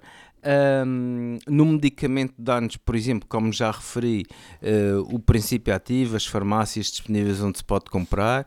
Uh, portanto, há aqui muita situação que pode ser explorada e que de facto não é perfeito. Não é perfeito, digo desde já não é perfeito, mas por exemplo, uh, podemos, podemos tirar um texto e automaticamente pedir a tradução. Isso já se fazia com o Google Translator, mas desta vez está mesmo na própria aplicação, está mesmo na, na parte de pesquisa, ou seja, uh, evita aqui temos que tomar alguns passos extra para chegarmos ao resultado pretendido. Eu pessoalmente achei muito interessante, ainda, está, ainda obviamente ainda tenho que melhorar, mas experimentem porque vale a pena entretanto, uh, esta situação. posso dizer que apontar para monumentos funciona, por exemplo, e monumentos em Portugal. Funciona perfeitamente bem. Aqueles mais icónicos, por exemplo, reconhece-os. Um, e, e, é sempre interessante esta situação, portanto experimentem. Ainda como, como referi mais uma vez, ainda tem muito que, que melhorar, mas para já, por aquilo que a Google apresenta, está a funcionar bem e, é, e, e estão no caminho certo para, para o conseguir. Um, vou deixar aqui também a, a lista da Apple de, do melhor que se fez de 2018 em termos de aplicações. Portanto, isto são as escolhas uh, que a Apple uh, considerou como as melhores aplicações de 2018 na App Store. Uh, por exemplo, uh, temos aqui a tendência de aplicações este ano foi aplicações de, de autocuidado, portanto, em termos de saúde, em termos de, em termos de, em termos de ginástica, em termos de exercício físico, em termos de meditação. Portanto, a tendência de autocuidado foi a que foi, foi, é, é para a Apple a ganhadora este ano. Uh, temos o, o o, o tipo de jogos este ano é battle, é, são jogos estilo Battle Royale, como por exemplo Fortnite, uh, que, é uma, que obviamente é um grande sucesso. Um, temos o, a aplicação do ano, o Procreate Pocket, que é uma aplicação para desenho, para produção de desenho uh, e de arte. Uh, temos aqui o jogo do ano que é o Donut Country. temos a aplicação do ano para iPad, que é a Frogipedia o jogo do ano para iPad, que é o Gorogoa, e portanto eh, a lista continua. Eh, eu vou deixar, obviamente, o link no, no, no, no nosso blog para que vejam realmente aqui estes tops eh, pela Apple, que vale sempre, vale sempre a pena, quanto mais não seja, verificar aquilo que a Apple recomenda, porque aqui, a meio de todas estas aplicações, algumas já temos e outras vamos descobrir certamente. Uh, para terminar, vou deixar aqui uma, uma aplicação muito rapidamente que é o Wonderscope, é uma aplicação que é gratuita é uma aplicação que uh, depois no decorrer da, de, de, da sua utilização uh, tem algumas compras que eventualmente poderão ou não ser feitas e no fundo é uma aplicação que uh, aproveita a realidade aumentada para contar histórias, mas para contar histórias de uma forma muito diferente, ou seja, imaginem vocês contarem histórias aos vossos filhos e a minha mais nova, por exemplo, está sempre a, a pedir a história dos três porquinhos Uh, imaginem o que é contar a história dos três porquinhos e de facto no, no, no, no ecrã do iPad ou do iPhone além de estar a narrar a, portanto, a história, vêm também as personagens aparecer, portanto, na, no vosso sofá, no quarto das crianças. E o melhor é que não só as personagens aparecem, como podem também interagir connosco nós, mediante algumas, algum, algum texto que aparece, portanto, na parte de baixo do ecrã, existem algumas perguntas pré-definidas que nós podemos perguntar e o microfone, ao captar a nossa voz, neste caso, os personagens vão responder e vão agir de acordo com, com, esta, com, esta, com esta interação que nós vamos dar, com os comandos ou com as perguntas que nós fazemos. Eh, é interessante para os mais, para os mais eh, miúdos uh, achei isto uma, uma boa forma de facto, agora que vem o Natal e que, e que realmente vamos estar mais tempo com os mais novos, uh, provavelmente é aqui uma boa forma de os entreter, diferente e divertida. iServices. Reparar é cuidar. Estamos presentes de norte a sul do país. Reparamos o seu equipamento em 30 minutos. Truques e dicas. Na área de dicas, Uh, vou aqui falar, uh, porque estamos no Natal e, portanto, se calhar ainda há muita gente uh, que não sabe bem o que é que pode oferecer. e há uma maneira de podermos oferecer dinheiro, ou seja, podemos oferecer um cartão com dinheiro para compras na App Store sem termos que ir, por exemplo, esses cartões estão à venda no, sei lá, nas Vortens, nos, estou a falar em Portugal, na, nas FNACs, na, nos supermercados, alguns, ou na. Uh, não sei, em alguns sítios eu já vi isso, em variedíssimos sítios, à venda. Mas temos uma maneira mais fácil de, de sem termos que deslocar à loja e podermos oferecer a alguém até que estiver longe e que não possamos entregar o presente para o Natal de forma direta, temos aqui uma opção muito interessante. Vamos à aplicação da App Store. No, no, no canto superior direito aparece a nossa foto, tocar na nossa foto e depois vamos uh, à opção que diz, eu vou aqui seguir ao mesmo tempo que estou a falar convosco, vou tentar fazer isso. Depois diz, uh, portanto, primeiro tem que estar no, no hoje, não é? Na, na, na parte diz hoje. Depois carregar na foto no campo superior direito. E depois tem uma série de opções e entre elas diz enviar cartão oferta por e-mail.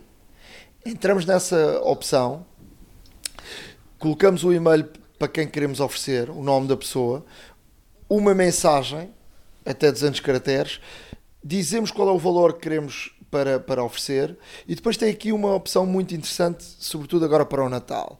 Podemos dizer, podemos enviar hoje ou podemos meter uma data que quisermos para o envio do cartão. Podemos, por exemplo, carregar dia 25 de dezembro e, portanto, no dia 25 de dezembro, essa pessoa recebe esse, esse presente que é um presente que uh, uh, pode, pode é sempre um presente que dá, que dá jeito uh, porque é um presente que, que, que pode, pode, pode ser uma, uma, boa, uma boa alternativa, não é? Um, uma alternativa interessante a quem, a quem quer oferecer um presente e não sabe bem aquilo que, que, quer, que quer dar. Depois, uh, na, mesma, na mesma opção, uh, podemos, na mesma opção, podemos uh, ter acesso a, uma, a algo que nos permite uh, baixar novamente aplicações, músicas, filmes uh, e livros que já uh, compramos e que, e que apagamos. E portanto, temos aqui uma, uma solução de baixar outra vez esses, esses aplicativos, essas aplicações, as músicas, filmes e livros. Portanto, ou no iPhone ou no, Mac. E como é que fazemos isso? Vamos também à mesma aplicação, não é? À App Store, carregamos lá no, no canto superior direito, onde aparece a nossa, a nossa fotografia. Depois, logo abaixo da, da, fotografia, tem uma, tem uma opção que diz comprado. carregamos nesse comprado e quando entramos nesse comprado uh, diz que o que é que comprámos e que não está neste uh, telefone. E vamos por aí abaixo e conseguimos ver uh, o que é que poderemos baixar que não está no telefone e que já comprámos, ou seja, já pagámos. Exato. portanto, é aqui uma, uma opção muito, muito interessante se estiver, uh, se tivesse aquele, uh, aquela partilha familiar, também é possível visualizar e baixar as aplicações adquiridas por outras pessoas da família, desde que elas tenham permitido essa, essa opção nos ajustes do iCloud para, para, para, toda, para toda a família. Portanto, são duas, duas opções muito, muito interessantes. Uma delas é, é de facto enviar um, um cartão de oferta com, com dinheiro para compras na, na App Store, a outra é para, para podermos baixar alguma coisa que já tínhamos comprado e que sabemos que comprámos, mas não sabíamos exatamente onde estão agregados uh, todos esses uh, aplicações. Muitas vezes há aplicações até que já não nos lembramos do nome, e, portanto podemos ir ali e, e percorrer essas aplicações todas. Portanto, nesta altura, quem o telefone há, há anos e anos e anos tem, tem aqui uma, Sim. uma lista enorme nunca mais acaba. Sim, deve ter, uma, deve ter uma listinha interessante. Olha, hum, eu, eu trago aqui duas dicas muito rapidamente. Uma delas é para uh, adicionar, remover ou desativar programas no, no início do, do macOS. Ou seja, um, para quem já teve Windows, uh, recorda-se, obviamente, de que uh, muitas das vezes era necessário retirar programas do arranque para que o Windows arrancasse não só mais rapidamente, como também que pudesse funcionar mais rapidamente. Ou seja, apesar da Apple não ter muito esta questão, porque o arranca muito rápido e, e é carregado de facto, um, neste caso, algumas, algumas bibliotecas padrão e depois são carregadas à medida que necessitamos. Uh, podem haver situações, programas de terceiros, nomeadamente, de que uh, podem ser carregados uh, quando iniciamos a máquina. e para alterar estas situações, nós podemos realmente fazer aqui alguma coisa. Há quem não se preocupe muito com esta situação, mas eu, eu realmente já agora recordo de que ao fazer isto poderemos também estar a aumentar a performance do computador, até mesmo porque deixamos de ter uh, tantas aplicações carregadas em memória. E como tal, como é que fazemos isto? Fazemos isto de uma forma até relativamente simples, ou seja, uh, vamos à doc uh, portanto, às definições ou às preferências de sistema, ou então, se também uh, nos der mais jeito, vamos acima ao menu principal, portanto, canto superior esquerdo à maçã. E, e escolhemos também as preferências de sistema. Dentro das preferências de sistema, vamos, portanto, como sabem, está dividido por quatro linhas. Vamos à última, onde encontramos o ícone utilizadores e grupos. Nos utilizadores e grupos, ao, portanto, ao selecionar esta, esta opção, uh, vai-nos abrir, neste caso, um quadro no qual à, à, esquerda estão os utilizadores que estão registados no computador, portanto, o administrador uh, e os guests, ou então os outros, uh, os outros utilizadores sem, neste caso, permissão de, de administrador.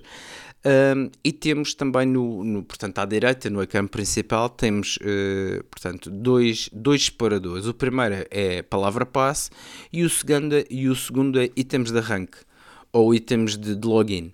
Uh, se carregarmos no itens de login, o que é que nos vai, o que é que nos vai aparecer? Uh, vão-nos aparecer efetivamente todas as aplicações que nós temos a carregar assim que o Mac inicia podemos ter, normalmente existe o iTunes Helper, também podemos tirar, obviamente, podemos ter o Google Chrome, podemos ter aqui uma outra série de, de situações um, que, realmente, que realmente podem estar lá.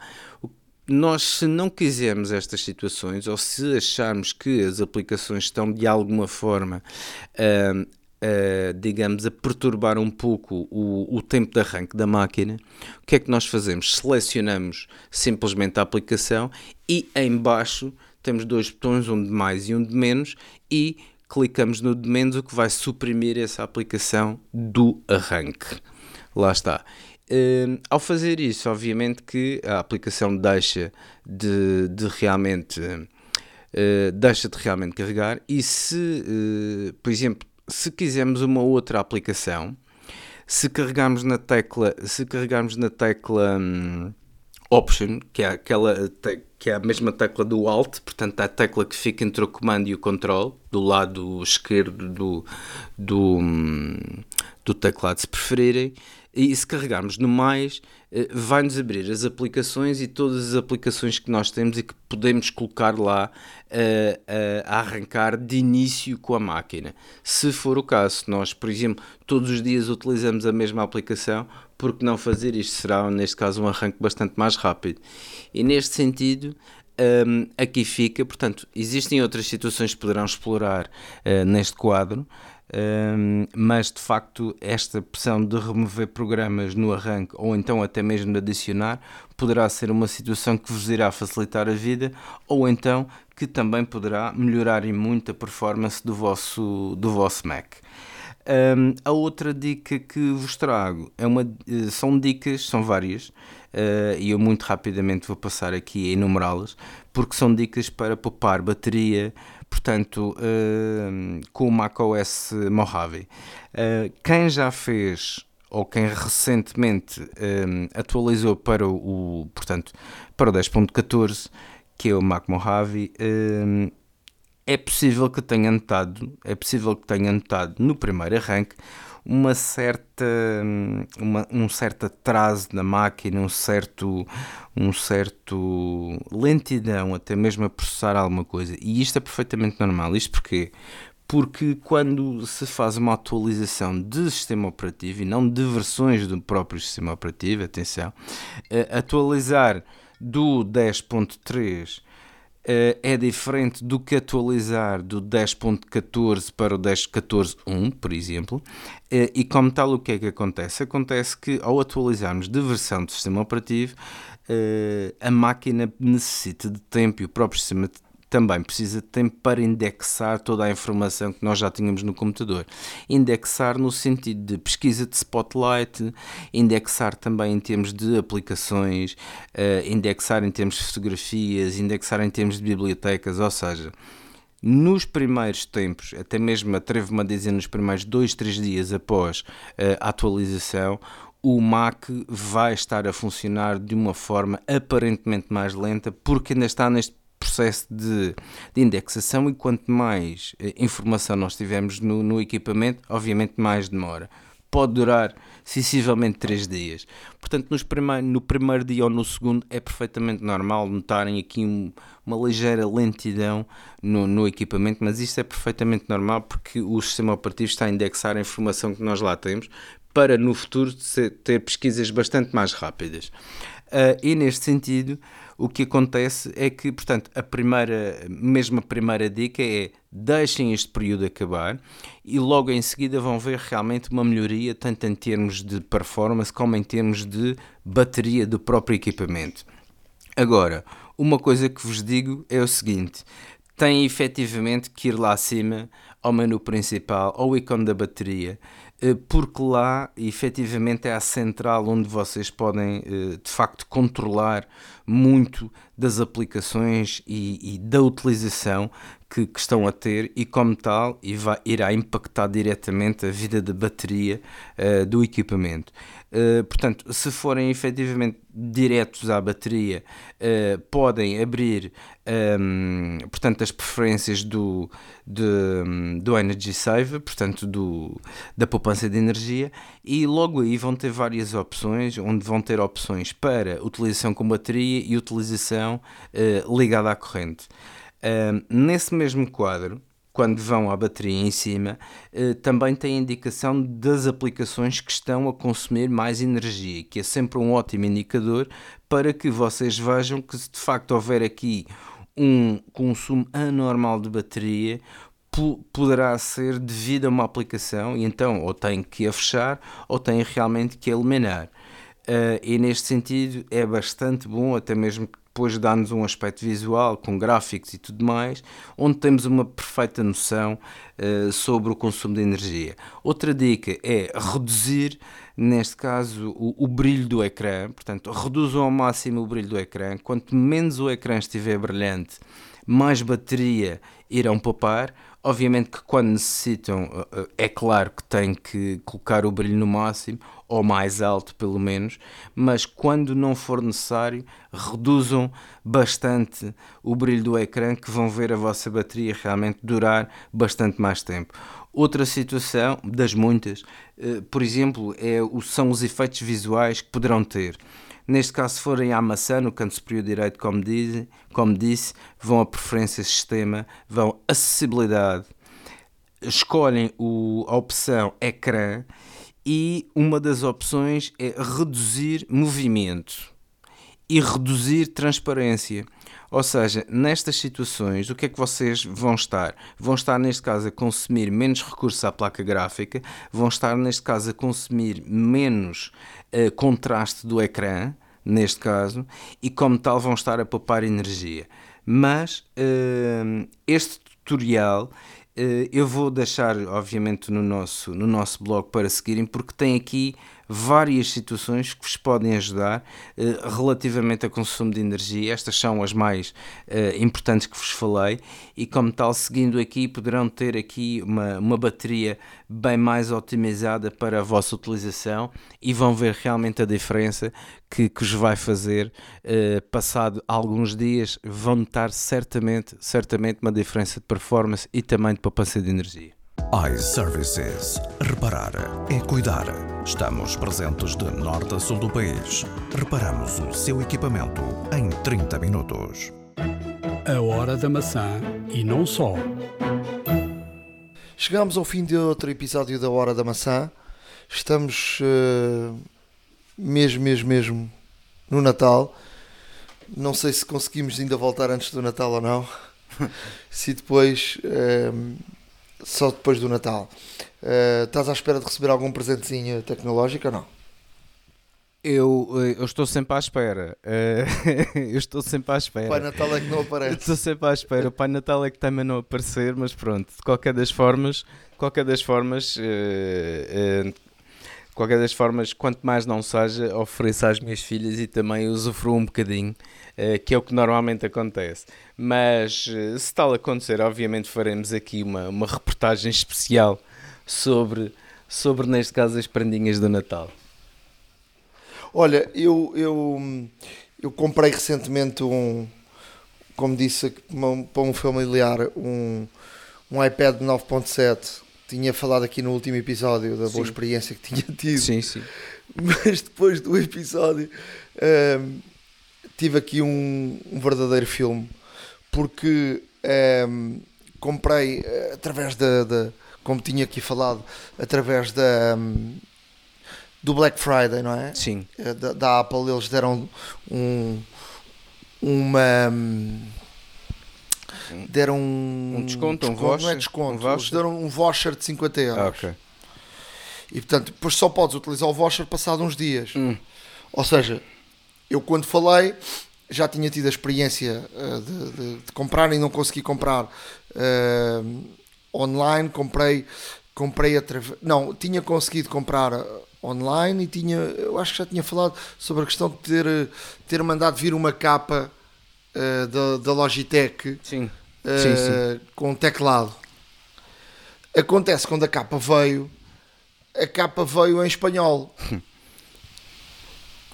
a capa veio em espanhol e eu contactei com a Apple. eh, aliás, o senhor tinha-me dito que podia vir em espanhol, mas se viesse em espanhol, eh, que já tinha acontecido uns casos em espanhol, eh, mas se viesse em espanhol e depois trocava-se e, e- e- e mandava vir outra, em inglês, porque em português não tem. Claro. E, e o- a minha aventura começou aí. Quando veio a capa, eu contactei com, com, com a Apple Store, porque de facto a capa tinha vindo em espanhol, como tinham-me dito eh, uma pessoa da Apple, podia acontecer, e eu pensei, bem, tive azar, e agora vou ter que devolver e, e mandar vir a, a que vem em inglês. E portanto, pode ser que tenha sorte na próxima. Entretanto, a pessoa que me atendeu disse que não existia em inglês, só existia em espanhol. Ou seja, existir existia, mas que a Apple só vende em espanhol e não em inglês aqui neste, no território português e Claro, espanhol. claro. Que eles, portanto, que eles eh, chamam. eh, portanto, a Apple, a Apple está ligada à Espanha e a Sim, Portugal. ibérica, no fundo. Sim. Exato. Eh, e eu disse desculpe. Não, não vendemos em, em- em inglês. Disse desculpe, não foi essa a informação que me deram. Eh, aliás, a, a conversa está gravada porque a Apple grava as conversas. Vão ouvir, ehm, vão ouvir eh, a gravação e portanto eu não estou para estar aqui a ficar prejudicado por uma questão financeira, porque eu comprei o iPad por causa dos 50 euros, agora não vou comprar uma capa à Logitech diretamente, onde tenho que pagar o, o preço total e fico aqui com, com um voucher Claro. para usar não sei quando. Certo? Se precisa. Mas pronto, isto isto ainda estamos no início da conversa, não é? Pois. Pá, não, e eu disse não posso ficar prejudicado financeiramente. Lá me responderam, não, nunca ficará eh, prejudicado financeiramente porque o voucher pode utilizar quando quiser, não tem data limite de utilização e tal e tal e tal. E eu tive que me chatear e dizer, olha, a Apple está aqui a, a- a dar uma má informação ao cliente e está a prestar um mau serviço a um cliente. Primeiro, no site da Apple, o iPad que vem, o teclado, as fotografias é o teclado em inglês. Não é espanhol, é inglês. Portanto, eu estou a comprar aquilo que estou a ver. Pois. Segunda questão, eu como não consegui comprar online, porque o voucher não conseguia meter o voucher, comprei diretamente na vossa linha de, de apoio de vendas. Portanto, falei com uma pessoa diretamente Claro. onde disse que eu queria um, um teclado em inglês. E a pessoa disse-me que sim senhora, que era em inglês. A pessoa nunca me disse que o teclado não existia em inglês ou não era vendido em inglês para eh, a Apple Libéria. Portanto, os senhores estão aqui a fazer um mau serviço. Depois, eu tenho o iPad guardado numa caixa porque sem capa não se arrisca a andar com o iPad, porque ele pode cair no chão e, e ter um dano qualquer. E portanto, e de quem é a responsabilidade? É da Apple? Ah, não. Obviamente que não. É, temos aqui duas soluções. Ou os senhores me dão uma capa e enviam uma capa rapidamente para proteger o iPad, enquanto eu devolvo esta, recebo o outro de volta, vou comprar ao outro lado. Portanto, é, ou então vou devolver o iPad. Ao final do dia, recebi uma, uma chamada a pedir mil desculpas, que tinha razão, de facto, uh, e que era um caso ultra excepcional. Que a pessoa que me atendeu disse que em muitos anos da Apple nunca tinha visto nada igual, não sei se será verdade ou mentira. Que a Apple resolveu oferecer uma capa. Portanto, é uma smart, uma smart cover. É a mais fraquinha de todas, não é nada especial, mas pronto. Deu para Entretanto, lá foi a capa e tive que comprar a capa na Amazon. E agora vou ficar com um voucher. uh, portanto, se precisares de comprar algum produto Apple, fala comigo. Envias-me uns 50 euros para o MBWay. Tens um desconto e eu, de 50 E eu evito o voucher. Acho que sim. Está bem, combinado. Posso fazer por 49. Está bem. E 99. ok. É o, preço, é o preço psicológico. Olha. Não queria, não queria deixar de terminar este podcast com, contando esta história, que de facto é, é bizarra, mas a Apple.